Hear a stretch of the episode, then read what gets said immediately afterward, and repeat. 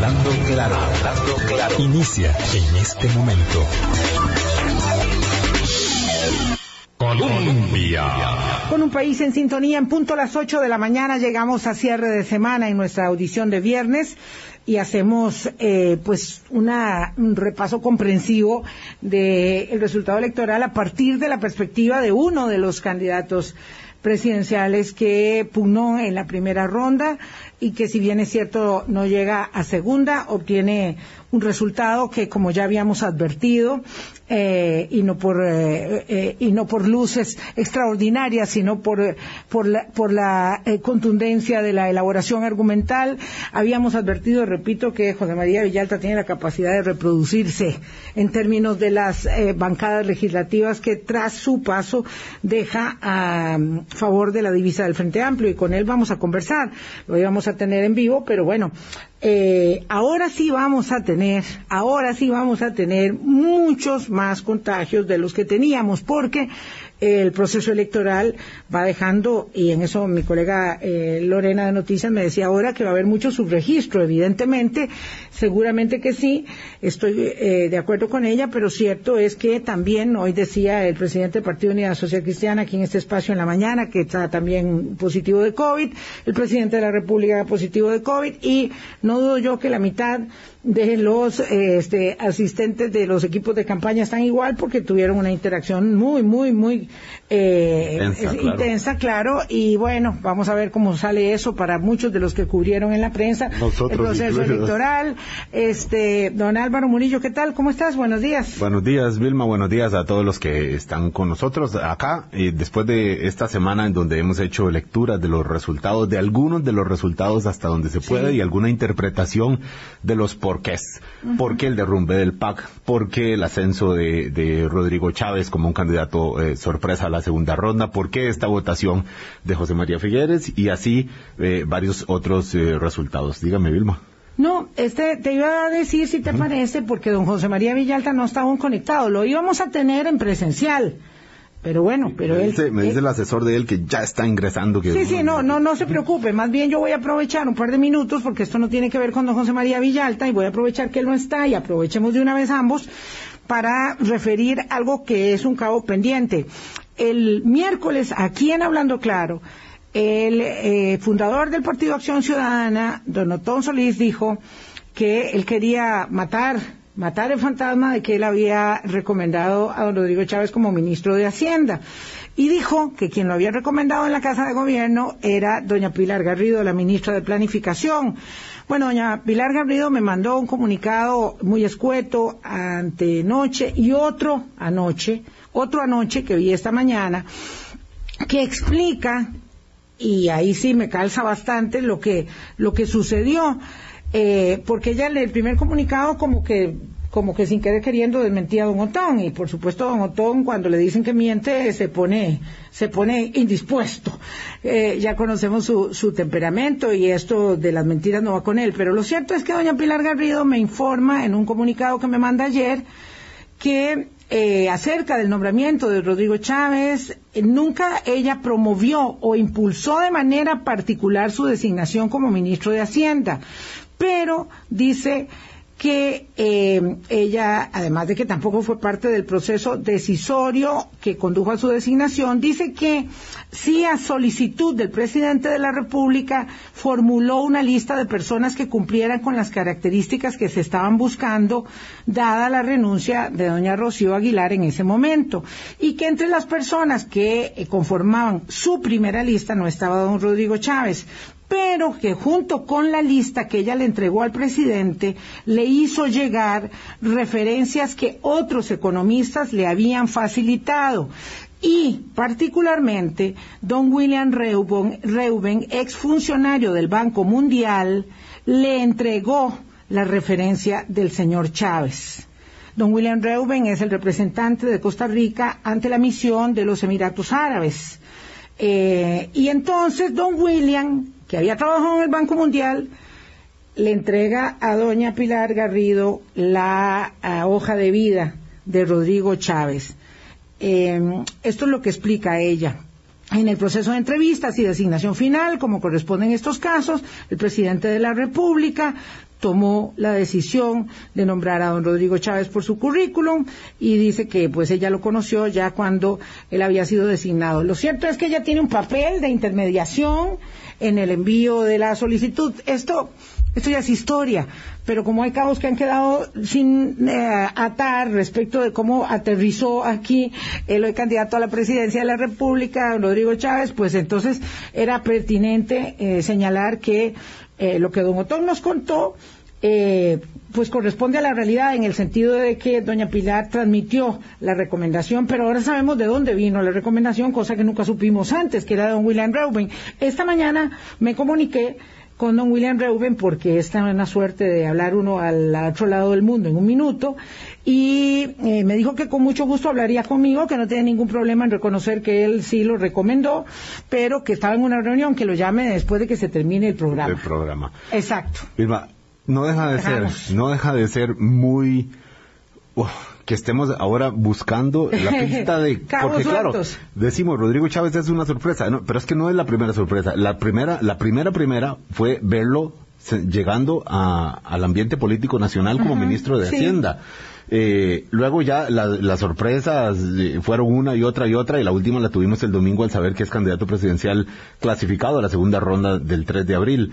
Y bueno, lo cierto es que es, es tratar de explicar el origen de este, de este candidato presidencial en nuestro ámbito político, en nuestro hábitat, porque él es un, un, externo a nuestro hábitat, ciertamente, obviamente es costarricense y, está facultado legalmente por, por, por, donde se le mire, pero lo que lo, eh, mucha gente dice, pero ya qué sentido tiene saber, bueno, es, es, eh, tratar de escribir la historia de cómo vamos hasta ahora, hasta lo que vamos a, conocer, y luego hay muchísimas cosas más que mirar. Obviamente, recordemos, duró solamente seis meses, tuvo un paso turbulento, accidentado, eh, salió mm, en conflicto con el gobierno de, de Carlos Alvarado y luego buscó partido, buscó plataforma. esa es historia, pero en realidad es cierto que nos quedaron unos cabos sueltos y que era necesario señalarlo.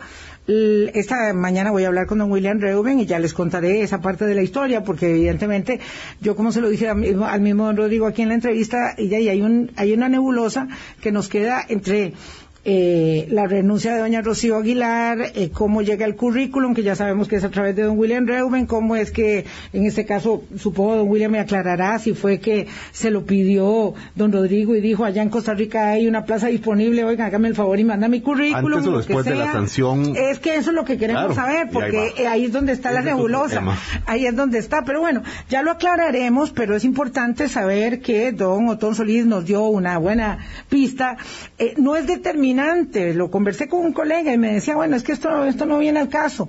Eh, bueno, no es determinante, no, eh, pero, pero nosotros estamos obligados como a, como a concluir el, proceso eh, de un hecho noticioso y esto ha quedado ahí pues un poco en la nebulosa y voy a conversar con don William Reuben, nuestro representante ante los Emiratos Árabes Unidos y voy a contarles a ustedes el lunes lo que me diga don a José María Villalta, ya está eh, conectado con nosotros y le pido que nos espere un minuto para poder hacer la pausa y luego no, interrumpir. Pero antes de la pausa nada más, ayer salió el nuevo eh, índice de democracias de la unidad de inteligencia del Economist.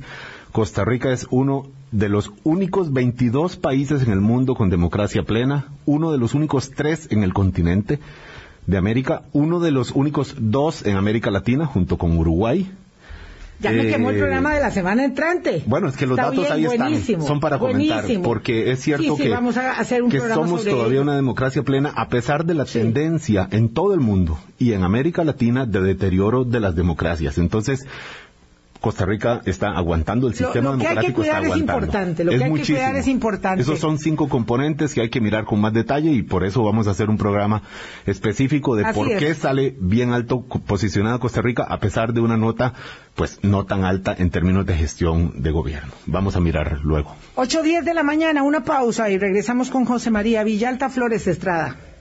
Colombia. Con un país en sintonía, 8.12 de la mañana. Muy buenos días, don José María Villalta. ¿Cómo se encuentra usted de salud? Que es lo primero que corresponde en eh, el saludo de la mañana. Muy buenos días, Vilma. Eh, un gusto saludarla. Igualmente un saludo para Álvaro y para toda la gente que, que nos escucha en cabina y a, y a través de Colombia. Eh, bueno, tengo algunos síntomas. Em, por ahora parecen de resfrío, bajonazo de defensas, pero mejor me voy a quedar en la casa haciéndome, me voy a hacer la prueba y todas esas cosas porque ciertamente en estos días mejor cuidarse, ¿verdad? Pues sí, mejor cuidarse en estos y todos los días. Claro, por el, por, el eh, momento diríamos que tiene esa particular gangosidad en la voz que pareciera un signo muy característico de este Omicron. Ya uno va desarrollando en el oído, Álvaro, eh, una sensibilidad para conversar con la gente. Prueba, prueba PCR de oído. Claro, pero lo que pasa es que don José María dice algo que viene muy al caso, que me pasó a mí, que es el bajonazo de la adrenalina. Imagínese, yo que nunca he sido candidata ni a regidora ni síndica suplente, siempre que paso por la cobertura de estos procesos o de cosas muy intensas, me da un bajonazo este y uno sabe que la adrenalina baja y ahí se le puede manifestar o en las vías respiratorias o en las estomacales o en las contracturas eh, musculares, en fin, en cualquier lado. En todo caso, don José María, que dicha que tiene el fin de semana eh, por delante para estar eh, recluido y ojalá pues que si tiene Omicron sea como en la mayoría de los casos muy muy muy leve.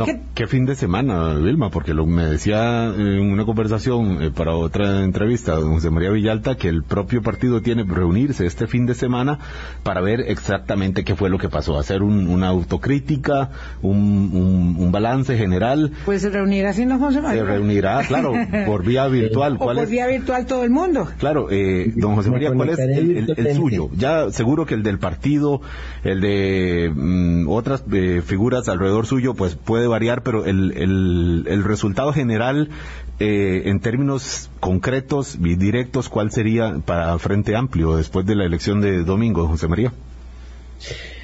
Sí, bueno, eh, obviamente nosotros esperábamos un mejor resultado, eh, un, resultado que nos permitiera pasar a la segunda ronda. Sin embargo, como te comentaba vía telefónica, Álvaro, creo que dadas las circunstancias, eh, para el partido es un buen resultado en cuanto a que tuvimos un crecimiento importante respecto al 2018, logramos incrementar nuestra representación parlamentaria, una votación muy importante entre el electorado joven, una campaña que, que fue en todo momento una campaña de altura, una campaña propositiva, una campaña alegre de propuestas. Eh, y entonces, bueno, tendremos que hacer ese balance más detallado, viendo la votación en los distintos territorios, lo que se hizo mal, lo que se hizo bien. Pero yo, yo me siento satisfecho por el crecimiento que tuvimos y sobre todo porque eh, logramos posicionar nuestras propuestas, logramos em, eso, hacer una campaña digna, una campaña em, que respetó siempre la inteligencia de las personas votantes, eh, sin, sin, sin ataques burdos innecesarios, sin, sin populismo baratos, eh, haciendo propuestas y, defendiéndolas ante el, ante el electorado en los debates. Entonces tengo un, buen un buen sabor de boca, digámoslo así, en el sentido de que de que dimos la pelea con honestidad, con transparencia y, y, bueno, se logró cosechar un fruto importante, una bancada legislativa que estoy seguro que, que, va a dar de qué hablar positivamente en la nueva Asamblea Legislativa, eh, que va a continuar nuestras luchas, nuestras propuestas y que nos va a permitir tener una proyección. Eh, yo creo que, que, comparando con otros resultados que hemos tenido, eh, bueno, en el, en el 2018 sufrimos una, obviamente, una, una debacle, un, un bajonazo electoral. yo creo que que esos, esos golpes electorales son buenos, son saludables en una democracia también para, para poner las barbas en remojo, para que los partidos revisen lo que están haciendo bien, lo que están haciendo mal. Eh, en este periodo nos recuperamos de eso, en esta nueva elección. Eh, me parece que, que, que, es un resultado más, más sólido, incluso comparado con lo del 2014. En el 2014 éramos la novedad Ahora hay una, una, una dinámica donde, donde en cada elección aparece algún partido que logra canalizar el descontento ciudadano eh, y logra obtener una, una, una, una votación significativa, aunque ese apoyo no se, no se consolide en el tiempo. Me parece que en esta ocasión, en que, en que no éramos ya novedad, eh, esa votación que obtuvimos es una votación más más sólida en cuanto que es más convencida, más, más de apoyo a nuestras propuestas y no nada más que éramos la fuerza política nueva que la gente, por la que la gente optó para, para golpear al bipartidismo para, o para enfrentarse al status quo. Entonces todos esos factores me dan, me dan esperanza, me parece que el apoyo tan alto entre el electorado joven es un, es un factor a considerar, un factor que nos da perspectiva de futuro, que nos da la posibilidad, si hacemos bien las cosas, de, de seguir, de seguir creciendo y seguir consolidando ese apoyo en, en próximos procesos. Don José María, finalmente la bancada, hemos dicho, queda con seis escaños de Frente Amplio según los primeros resultados, pero estamos viendo ayer, eh, vi algunos ajustes que hicieron algunos colegas en otros medios de comunicación y parece que queda en cinco. ¿Cuál es el, dato que tiene usted a hoy, viernes 11 eh, de, de, febrero? Bueno, no, el dato, el dato que tenemos a partir de los, de los resultados preliminares más actualizados del tribunal es que queda en seis, en seis diputados, tres por San José, uno en Alajuela, uno en, Heredia y uno en Cartago. Eh, yo no creo, no creo que eso varíe, no creo que eso varíe. Vi que algunos medios hicieron modificaciones, pero me parece que se estaban basando en cortes más desactualizados. Eh, obviamente vamos a estar muy, muy pendientes del escrutinio definitivo pero por cómo se acomodan los, los resultados por provincia, me parece que eso no va a variar. Me parece que hay, hay otras, otras diputaciones que están todavía en disputa, una en Cartago entre Liberación y, el, y la Unidad, eh, probablemente una en Alajuela entre, entre Restauración y el PUSCO o el partido de Rodrigo Chávez, pero me parece que en cuanto a las diputaciones del Frente Amplio están bastante seguras.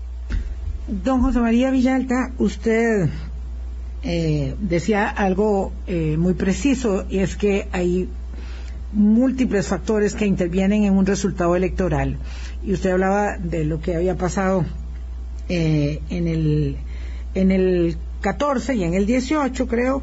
pero bueno, en todo caso, ahora que estamos hablando de seis diputaciones, tres en San José, una en Alajuela, una en Heredia y una en Cartago, le pregunto, ¿este es un partido eh, digamos, Valle Centralista hoy con una, un perfil de votante diferente, es un partido que tampoco ha podido arraigar como lo hizo en su anterior eh, elección de nueve diputados, un poco eh, afecto a adhesión de, de las costas. Eh, ¿Cómo usted califica su bancada, la nueva? Bueno, no, eh, nosotros somos un partido con vocación de presencia nacional y además muy preocupados por las desigualdades territoriales que sufre Costa Rica. De hecho, fue uno de los teleles que pasé repitiendo a lo largo de toda la campaña. Nosotros nos preocupa muchísimo el desfase territorial que hay en este país, el centralismo en, en, el GAM eh, y el abandono de las provincias costeras de Limón, Punta Arenas, Guanacaste, de las zonas rurales en general, donde tenemos un trabajo de acompañamiento a luchas sociales, a, movimientos de, defensa de los territorios costeros, pescadores artesanales, eh, grupos campesinos, pueblos indígenas. Em, lo que pasa es que eh, tenemos también, hemos tenido, hemos sufrido también una debilidad en cuanto a la organización territorial. El partido eh, en provincias como Limón y Punta Arenas, por ejemplo, quedó muy golpeado después del proceso del 2014 del 2018. Entonces nuestra estructura territorial se ha venido recuperando, pero no con la con la rapidez que hubiéramos deseado, ¿no? Eh, respecto al 2018, tanto en Limón, en Punta Arenas, en Guanacaste, se da una recuperación de la votación, fue mucho más baja en el 2018, pero como es más difícil elegir en esas tres provincias por, por la menor cantidad de población, lo que provoca que los subconscientes sean más altos, no elegimos diputados en esas provincias, pero sí se da una, una recuperación de la votación a mí me parece que lo que, lo, que tenemos que hacer es seguir consolidando esa estructura eh, para que efectivamente no nos pase como al PAC, por ejemplo, que, es, que sí es un partido que está consolidado y, contenido únicamente en, en, en, las, en las cuatro provincias centrales. Estaba, don, estaba en todo caso, don José María. ¿Perdón? Estaba en todo caso, digo, si se refiere al PAC, estaba. Ah, bueno, sí, estaba en tiempo en tiempo pasado, tiempo ciertamente. ya no, exactamente. Eh, eh, pero pero sí, en nuestro caso tiene que ver con eso, tiene que ver con, nosotros sí tenemos una presencia eh, y una vocación de mantener esa presencia en, la, en, en, las provincias costeras y de, y de trabajar con los sectores de la población más excluidos que viven en esas provincias. Eh, como les digo, tiene que ver, el resultado en esos casos tiene que ver con, con debilidades organizativas territoriales que no hemos logrado recuperar después de la de la debacle del 2018, por lo menos no recuperarlas totalmente o, con la celeridad que nos hubiera gustado, pero, pero, eh, pero, pero sí creemos que hay que seguir haciendo ese trabajo, precisamente, porque, porque realmente nos preocupan eh, las, las inmensas desigualdades territoriales que estamos en, enfrentando en Costa Rica. Claro, trabajo que sí ha hecho con las estructuras eh, relacionadas el partido de, de, Fabricio Alvarado, que tuvo un, mejor resultado en estas provincias. Eh, yo me quiero quedar con un, un, detalle que decía usted, don José María, de, de que el voto por el Frente Amplio esta vez fue más convencido. ¿Cómo entender esto si todos vimos que mucha gente estaba decidiéndose entre Eliezer Feinstein o José María Villalta, incluso circuló un meme que mezclaba los dos rostros de, de usted, ¿verdad? De, de don Eliezer y, y, el suyo. Como el candidato ideal. Claro, como el candidato ideal para, sobre todo para una población joven que quería buscar una idea, eh, digamos, propuestas eh, o figuras eh, que no hayan gobernado, pero que, que, estén dentro de los cauces, digamos, de la, de la moderación, como se puede entender el suyo, el caso suyo, eh, o, o, por lo menos así como se propuso en la campaña, y de don Elías Feinstein. ¿Cómo entender esto de que es un voto convencido cuando mucha gente en realidad estaba debatiéndose entre votar por Villalta o por Feinstein? Que son cosas, por supuesto, ideológicamente son propuestas eh, casi antagónicas. Sí, bueno, nosotros tenemos que hacer una, un estudio para ver eso. Eh, creo que, hace falta esperar las encuestas postelectorales.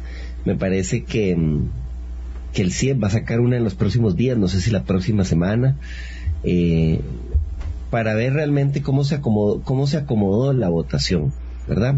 Yo sí me encontré algunas personas que estaban con esa duda existencial eh, aunque creo que era más, más el ruido en, en, algunas redes sociales que realmente un dilema de las personas votantes. Eh, pero sí creo que, que en algunos sectores de la población logramos, logramos posicionarnos como la alternativa, la alternativa progresista, la alternativa que, que defiende todos los derechos para todas las personas, eh, la alternativa eh, de izquierda eh, eh, democrática, acorde a la realidad actual costarricense, con posturas claras en, el tema, en, temas tan importantes como la defensa del medio ambiente, el, ecologismo, la reducción de las desigualdades sociales y territoriales, la defensa de los derechos de las mujeres, la defensa de los derechos humanos para todas las personas.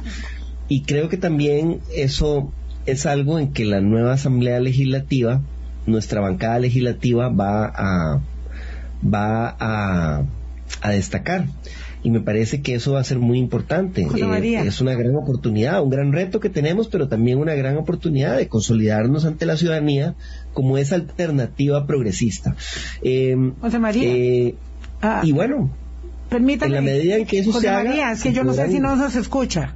¿Usted nos escucha? Sí. Ah, ok, sí, gracias. Bien. Sí, el, el, problema de la dinámica esta es que siempre termina uno pareciendo que quiere metérsele a la fuerza al invitado y es que, claro, no nos estamos viendo la cara como lo hacemos eh, aquí en, en la mesa de Hablando Claro, entonces eh, lo lamento porque no quiero parecer incómoda, pero bueno, la pregunta tiene que ver con el hecho de que si en esta autocrítica también hay posibilidad y espacio para reconocer que evidentemente esa alternativa se produce no solo a partir de lo que hemos dado en llamar la capacidad suya de reproducirse cada vez que va al Congreso, sino también virtud de las condiciones propias que se presentan con la estrepitosa caída del Partido Acción Ciudadana con quienes ustedes han disputado tradicionalmente una parte significativa de ese electorado eh, y, y por ello entonces ustedes logran capitalizar ese voto, que era un voto, digamos, un, poco en la orfandad y que encuentran en ustedes ese refugio.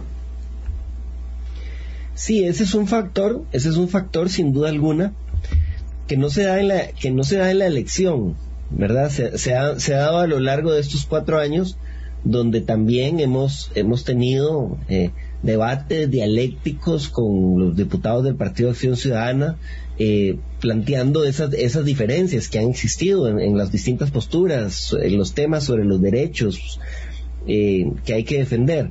Pero sí, ese es un factor. Yo creo que, que el electorado del PAC era un electorado, eh, digamos, es un electorado que se, por lo menos es, es una hipótesis, tendremos que ver nuevamente los datos de las encuestas postelectorales, pero nuestra hipótesis es que ese electorado del PAC, del PAC se divide para varios lados, ¿verdad? No es no se vino todo a apoyar al Frente Amplio. No, no, por supuesto me parece que me parece que un sector, un sector eh, decidió apoyar a Rodrigo Chávez, eh, eh, otro sector apoyó a Eliezer Feinstein y un sector más afín, más, más cercano a los postulados del Frente Amplio, apoyó al Frente Amplio. Eh, eh, entonces se da una, una especie de, en, esa explosión que hace el PAC, eh, se da como una, una redistribución de ese electorado que, que apoyaba a este partido en el pasado y que, y que igualmente no, no, necesario, no necesariamente era homogéneo ideológicamente. por lo menos esa es nuestra hipótesis, ciertamente. lo que a lo que yo me refiero es que es que nosotros eh, hicimos una campaña muy enfocada en las propuestas, muy enfocada en lo propositivo, en defender planteamientos, alternativas. No, no hicimos una campaña que, que buscara eh, distraer con algún tema o que buscara simplemente quedarse ahí en las, en las formas o de ataque a los otros candidatos. Y eso es algo que pues a mí me llena de, de satisfacción, ¿verdad? Y creo que, que esos votantes que decidieron apostar por nosotros vieron esas cosas también. Don José María eh, Villalta, usted ahora es un observador externo de momento para estos dos meses de campaña hacia la segunda ronda. Y digo de momento porque obviamente si llega eh, eventualmente a manifestarse en favor o, a sugerir algo que parezca un respaldo a una de las dos opciones, pues ya no sería externo, ya no sería totalmente ajeno. ¿Cómo ha visto usted este esta semana, este esta resaca mm, de la de la jornada electoral en relación con lo que manifiestan y los mensajes que da José María Figueres y Rodrigo Chávez eh, con sus equipos respectivos. Obviamente cuando hablamos de Rodrigo Chávez hay que hablar de Pilar Cisneros también. Sí, bueno, nosotros estamos observando el, panorama con, mucho cuidado, con mucha atención. Eh, yo he dicho efectivamente que, desde el Frente Amplio nuestra, nuestra postura siempre va a estar abierta al diálogo, a escuchar lo que tienen que proponer los, los dos candidatos que pasaron a la segunda ronda. Por el momento he visto que se han concentrado en ataques entre ellos, eh, pero, pero bueno, supongo que están apenas definiendo su estrategia de cara a la segunda ronda. en el caso de, de José María Figueres, ha hecho, ha hecho acercamientos, intentos de abrir espacios de conversación con otras candidaturas que no pasaron a segunda ronda. Eh, en el caso de Chávez no lo tengo tan claro si lo va a considerar o no lo va a considerar. Él dice que está pensando, lo que no sabe si va a hablar con tal o con cual. Em, pero, pero ciertamente ustedes saben, porque lo dijimos también abiertamente a lo largo de toda la primera ronda, en nuestro caso tenemos dudas o cuestionamientos fuertes a ambas candidaturas. Em, eh, y, pues está por verse cómo van a ser esos candidatos para eh, aclarar esas dudas o esos cuestionamientos que tienen que tienen eh, de cara a la segunda ronda. Eh, si, si van a intentar, digamos, hacer un cambio de estrategia o, y, y, digamos, tratar de buscar otros sectores del electorado o se van a mantener como por inercia en, en, los discursos que han tenido hasta ahora. No, por ejemplo, en el caso de Liberación Nacional, eh, me parece que de alguna manera, yo decía ahora, y lo creo firmemente, que una buena derrota electoral es saludable. bueno, además de que, es necesario en la democracia que, que haya alternabilidad, creo que es saludable porque ayuda a recomponer cosas, ¿verdad? O sea, yo no creo que sea el fin del PAC, por ejemplo. Creo que, que después de, esa, de esta derrota, tal vez el PAC logre reencontrar su rumbo y revisar todo lo que hicieron mal y lograr como reconducirse. En el caso de liberación lo que pasa es que de alguna forma se les acomodan siempre los votos de manera que siempre logran elegir una bancada, aunque no han ganado las elecciones últimamente, siempre logran elegir una bancada grande y eso, y eso, por lo menos mi hipótesis es que es algo que adormece la autocrítica. Entonces por eso vemos que cada vez surgen más surgen más cuestionamientos por casos de corrupción, más deterioros internos porque no hay esa, esa autocrítica. De alguna manera terminan siempre siendo premiados por tener ese electorado, esa base de electorado fiel que les permite seguir eligiendo muchos diputados, aunque no necesariamente hayan hecho el mayor desempeño. Eh, José María, perdón eh, que, que, le interrumpa, en esa categorización calza el Partido Unidad Social Cristiana, porque su resultado para la conformación de la bancada parlamentaria es muy exitoso, a pesar, digamos, de que ellos contaban con pasar a la segunda ronda y ahí hay una gran derrota, obviamente. Yo creo que el, que el Partido Unidad Social Cristiana también, en menor medida, porque sí sufrió un golpe electoral muy fuerte después de los escándalos de corrupción del 2004. Eh, el, en, el, en, el, Partido Unidad Social Cristiana hay una situación parecida, ¿no? Ciertamente eh, ese, esa votación, esa, ese crecimiento de la bancada no se corresponde con los cuestionamientos que hay sobre el desempeño de la actual bancada legislativa. Me parece que ahí pesan factores como el voto tradicional, el crecimiento del abstencionismo, pero en general, digamos, eso es lo que pasa con los, con los dos partidos tradicionales. De alguna manera, como tienen un voto seguro vinculado con la tradición, eh, eh, no importa tanto, sobre todo si el abstencionismo crece, que es, que es paradójico porque mucho, mucho de ese abstencionismo crece precisamente por el descontento de la gente con ese desempeño de esos partidos. Eh, eh, no importa tanto si hacen un o, no hacen un buen papel en la gestión parlamentaria. Igual terminan eligiendo diputados y a veces hasta más diputados, aunque no haya una correlación entre ese aumento de, de los diputados elegidos y el desempeño parlamentario. Es un tema realmente analizar, pero yo, yo lo traía a colación porque creo que, que Liberación Nacional tiene que hacer cosas profundas, serias, para revisar todo el tema de la, de la, de la penetración de la corrupción. Eh, y, y, podría ser, podría ser un, un una, una, especie de anestesia este resultado electoral, donde incluso su bancada legislativa crece levemente, eh, podría ser una, una especie de, anestesia de creer que no, que esa revisión no tendría que darse. Y creo que que ese deterioro sistemático que se ha venido dando tiene que ver precisamente con que no con que no se da esa revisión a lo interna, esa, esa autocrítica. Y ese es, ese es el, el, principal problema que tiene, que tiene la candidatura de José María Figueres, que mucha gente no, le, no les cree, no les cree porque, porque eh, su, su desempeño en el pasado ha generado, ha generado cuestionamientos, ha generado eh, eh, grandes, grandes desazones y grandes preocupaciones por los casos de corrupción.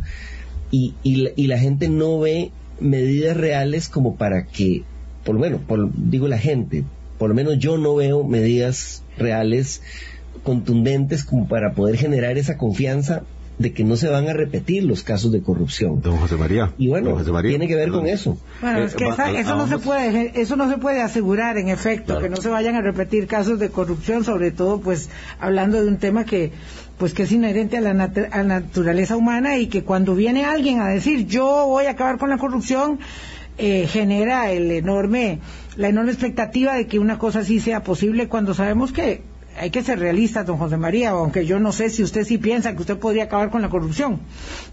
Disculpe creo que se le puede meta la, cuchara cuando ya Álvaro nos va a mandar a Yo, corte. Creo que se puede prevenir muchísimo, Vilma. Creo que sí se podría, se podría dar un salto cualitativo y prevenir muchísimo la corrupción y, y, y dar señales claras de que se va a combatir en serio. A eso me refiero. No es que no va a haber, no es que va a haber cero casos, porque siempre puede Claro, aparecer un caso. claro. Pero el tema es las señales que se envían a la ciudadanía. Eh, vamos a hacer, hacer este corte. Se ha referido don José María a, la- a los mensajes y, y a lo que representa y a los retos que tiene la eh, candidatura de José María Figueres para esta segunda ronda y al volver mm, vemos eh, el, el otro contendor, el señor Chávez. Ya volvemos. Colombia. Con un país en sintonía, 8.40 minutos de la mañana. No, no me puedo sustraer, eh, antes de que continúe Álvaro con la consulta que hace don Eric Jiménez. Él dice eh, que quiere preguntarle a José María Villalta si él es el techo del partido. Es decir, si la consolidación del Frente Amplio de la mano de José María Villalta significa que es como un partido persona o eh, sí, algo así como fue en su momento, mm, guardando todas las diferencias, Soto Guevara al movimiento libertario, don José María. Bueno, yo, yo trabajo todos los días para que no sea así. Evidentemente, soy la figura más conocida del partido, eh, pues la que ha tenido más éxito electoral, pero precisamente nosotros y yo personalmente sobre rechazo completamente esa lógica personalista, caudillista de la política. Entonces, creo que el gran reto que tenemos es precisamente desarrollar, permitir, facilitar que surjan otras figuras con potencial de, de guiar al partido, de dirigirlo. Eh, eh, obviamente hay un, hay un liderazgo que yo ejerzo que es muy importante eh, a lo interno del partido de cara a la ciudadanía, no lo, no lo, no lo voy a negar, pero eh, el reto para nosotros es precisamente eh, eh, permitir que florezcan muchas flores, que, que surjan muchos, muchos otros liderazgos. Y por eso le hemos apostado tanto en este periodo a, a, a las candidaturas jóvenes, precisamente con la expectativa de que puedan surgir esos otros liderazgos. Yo desearía que no, que no, que no sea ese techo, que mis candidaturas no sean ese techo, que el partido pueda seguir creciendo eh, con, desarrollando muchas otras figuras.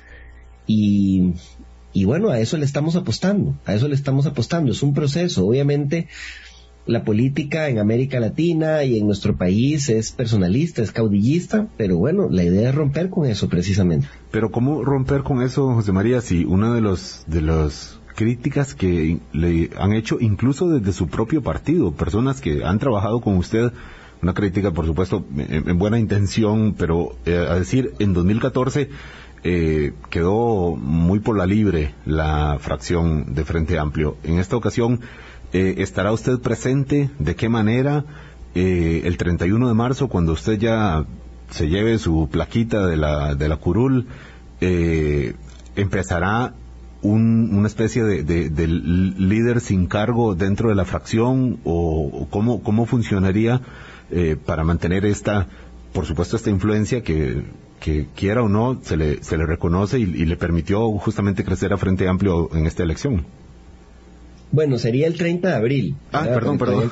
Claro, 30 de abril, perdone. Le iba, le iba a restar un mes de, de, de ejercicio parlamentario, perdone.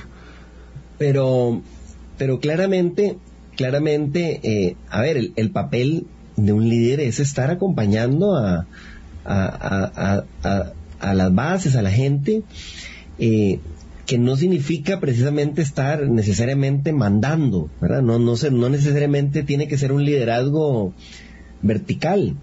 Eh, yo creo que tengo que estar ahí, tengo que estar acompañando a nuestros diputados y diputadas de forma muy cercana, eh, muy empática, eh, eh, y, y estoy dispuesto a hacerlo. Voy a, voy a estar ahí a la par de ellos. Todavía no hemos definido cómo, a través de qué mecanismo, pero, pero sí que voy a estar junto a ellos, acompañándoles, aconsejándoles, eh, siempre en el marco de mucho respeto, eh, para que esa fracción legislativa se consolide y realmente destaque en, en, la nueva Asamblea Legislativa. Ese es un reto que tenemos.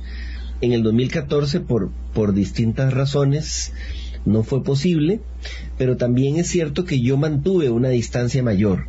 Eh, y eso es algo que mucha gente me reclamó en su momento. Ah. O sea, según, según yo, según yo, esa distancia iba a ser saludable porque entonces no iba a estar ahí encima, no, pero bueno, eh, los por los es que resultados, don. José María, si, si se mide por los resultados, yo, yo, bueno, vamos a ver, esto es, esto es como, como dice Álvaro contrafactual, porque no sabemos qué hubiera pasado si hubiera estado usted ahí, pero lo que sí sabemos es lo que pasó, y lo que pasó, y lo que pasó, eh, perdón, pero es una terrible y dolorosa este, realidad en la experiencia del Frente Amplio. Ahora, entendiendo bien, porque esto no hay que idealizarlo, que la construcción de eh, eh, herramientas eh, de acción partidaria es un proceso muy complejo y eh, lleva dificultad y no eh, sin dolor, digamos, porque así ha pasado. A Acción Ciudadana le tocó y ya por eso pasó la liberación y la unidad también. Acción Ciudadana le tocó en su primera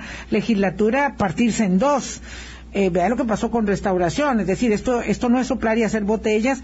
Y tristemente se ha festinado con la conformación de partidos reales y de mentira y de cascarón y de taxi. Y esta es parte del problema que, que evidentemente tenemos. Pero volviendo al tema suyo lo cierto es que la experiencia cuando hubo nueve diputados fue eh, fue fue penosa verdad fue poco meritoria y ahora hay que eh, poner cara porque si quieren ser una divisa a largo plazo, consolidada, como ya son, de largo plazo, pero más consolidada, eh, de paso le comento que aquí hay un oyente que dice que si usted tiene cuestionamientos para los candidatos que van a la segunda ronda, lo que procedería, y yo no sé si no quedó claro, pero para que lo aclare es que usted no le dé apoyo a ninguno de los dos porque podría perder credibilidad. Sí, bueno, vamos por partes. Vilma, eh, en cuanto al primer tema, en cuanto al primer tema, estamos claros que si uno quiere resultados distintos, tiene que hacer las cosas distintas, Ajá. ¿verdad? No puede hacer, no- o sea, no puedo pretender que va a ser un proceso mejor al de 2014 si hago lo mismo que hice en el 2014. Por eso es que en esta ocasión eh, creo que hay que estar mucho más cerca, acompañando a esa nueva fracción que elegimos y es lo que voy a hacer. O sea, todo- toda mi convicción es que tengo que hacer las cosas diferente a lo que hice en el 2014 porque en el 2014 no, no salió bien el resultado. Y Así entonces, eh, eh, eso es lo que yo sí le puedo garantizar a las personas oyentes, eh, que vamos a, a, a tomar esa experiencia del 2014 para aprender de ella, para no repetirla y para que esta bancada legislativa que elegimos recientemente eh, sea muy distinta en, en todo lo que se puede mejorar y en todo lo que se puede eh, hacer un mejor trabajo, ¿verdad? Y, y, y en relación con la otra pregunta de la, de la otra oyente que lo menciona, ciertamente, ciertamente nosotros por el momento no estamos hablando de darle un apoyo a ningún a ninguno de los dos candidatos de la segunda ronda. Tenemos cuestionamientos fuertes eh, respecto a los dos. Lo que yo sí he dicho es que estamos en la mejor disposición de escuchar. Escuchar a las candidaturas, escuchar lo que tienen que proponer, lo que tienen que plantear y de dialogar con ellas. Y por eso es que estoy en la disposición de reunirme con ambos y con todos los demás partidos. Y, y creo que ese es el talante correcto porque Costa Rica necesita, y la nueva Asamblea Legislativa lo va a necesitar también, que podamos construir acuerdos por más diferencias que haya con los distintos partidos. Pero bueno, eso es una cosa y otra será, será dar apoyos. Eso no es algo fácil, pues, puesto que ciertamente hay diferencias importantes con ambos, con ambos candidatos. Pero Lo que nosotros vamos a hacer es escucharles, ver qué tienen que proponer, ver qué tienen que decir. No nos vamos a cerrar a decir que no nos vamos a reunir con él, con tal o con cual. Y vamos a poner sobre la mesa una agenda. Nuestras propuestas, nuestra, nuestras, nuestros planteamientos más importantes en los distintos temas respecto a nuestro plan de gobierno, se los vamos a poner a las candidaturas que pasaron a segunda ronda y también a la ciudadanía, para que la ciudadanía que votó por nosotros pueda también y, que quiera votar en la segunda ronda pueda tomar también su decisión. Bueno, comparando, eh, eh, tal, candidato se compromete a tales y tales cosas, pero a tales no, y puedan también tener una orientación.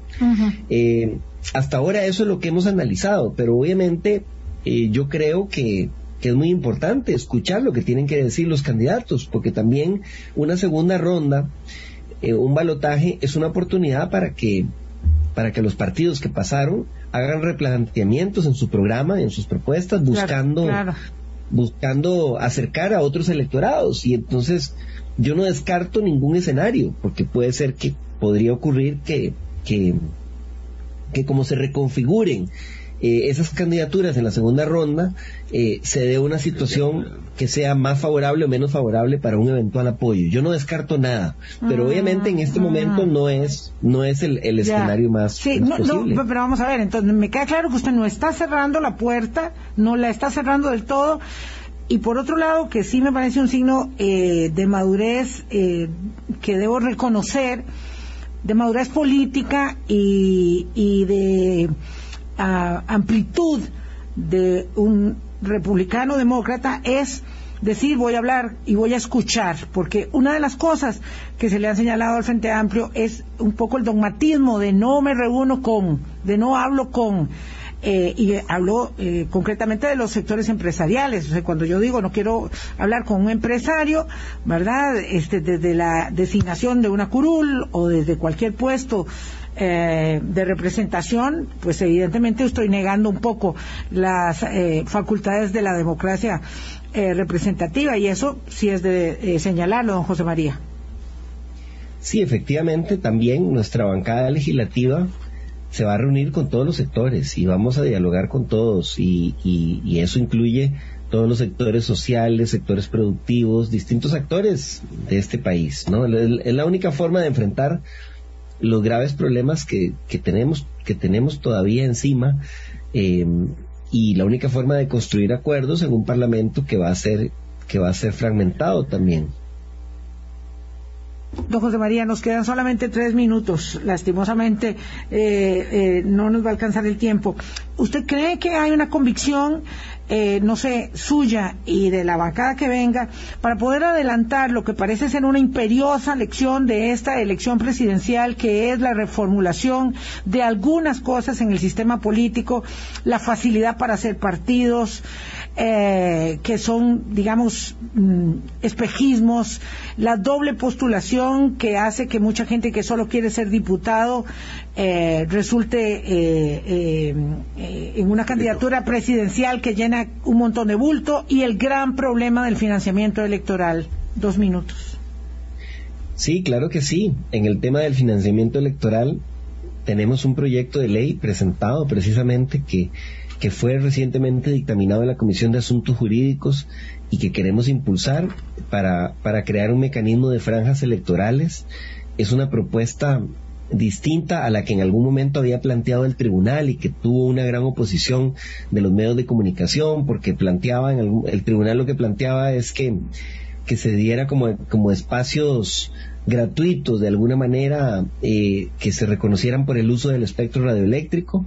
Es un tema que obviamente no tuvo, no tuvo apoyo eh, por parte de los, de los distintos medios. En este caso, la propuesta es un poco distinta porque lo que se plantea es que del financiamiento, del, del, del, financiamiento que se destina a la llamada deuda política, una parte la maneje directamente el tribunal y aprovechando las economías de escala, pague proporcionalmente espacios de difusión eh, para todos los partidos, reconociendo también la proporcionalidad de los partidos que tienen más representación en la Asamblea, pero dando un espacio mínimo a todos los partidos inscritos, eh, directamente que el tribunal maneje eso eh, con los medios de comunicación, de manera que los medios de comunicación no pierden, pero al mismo tiempo se garantiza una equidad mínima en el acceso a la posibilidad de difundir, de divulgar los programas.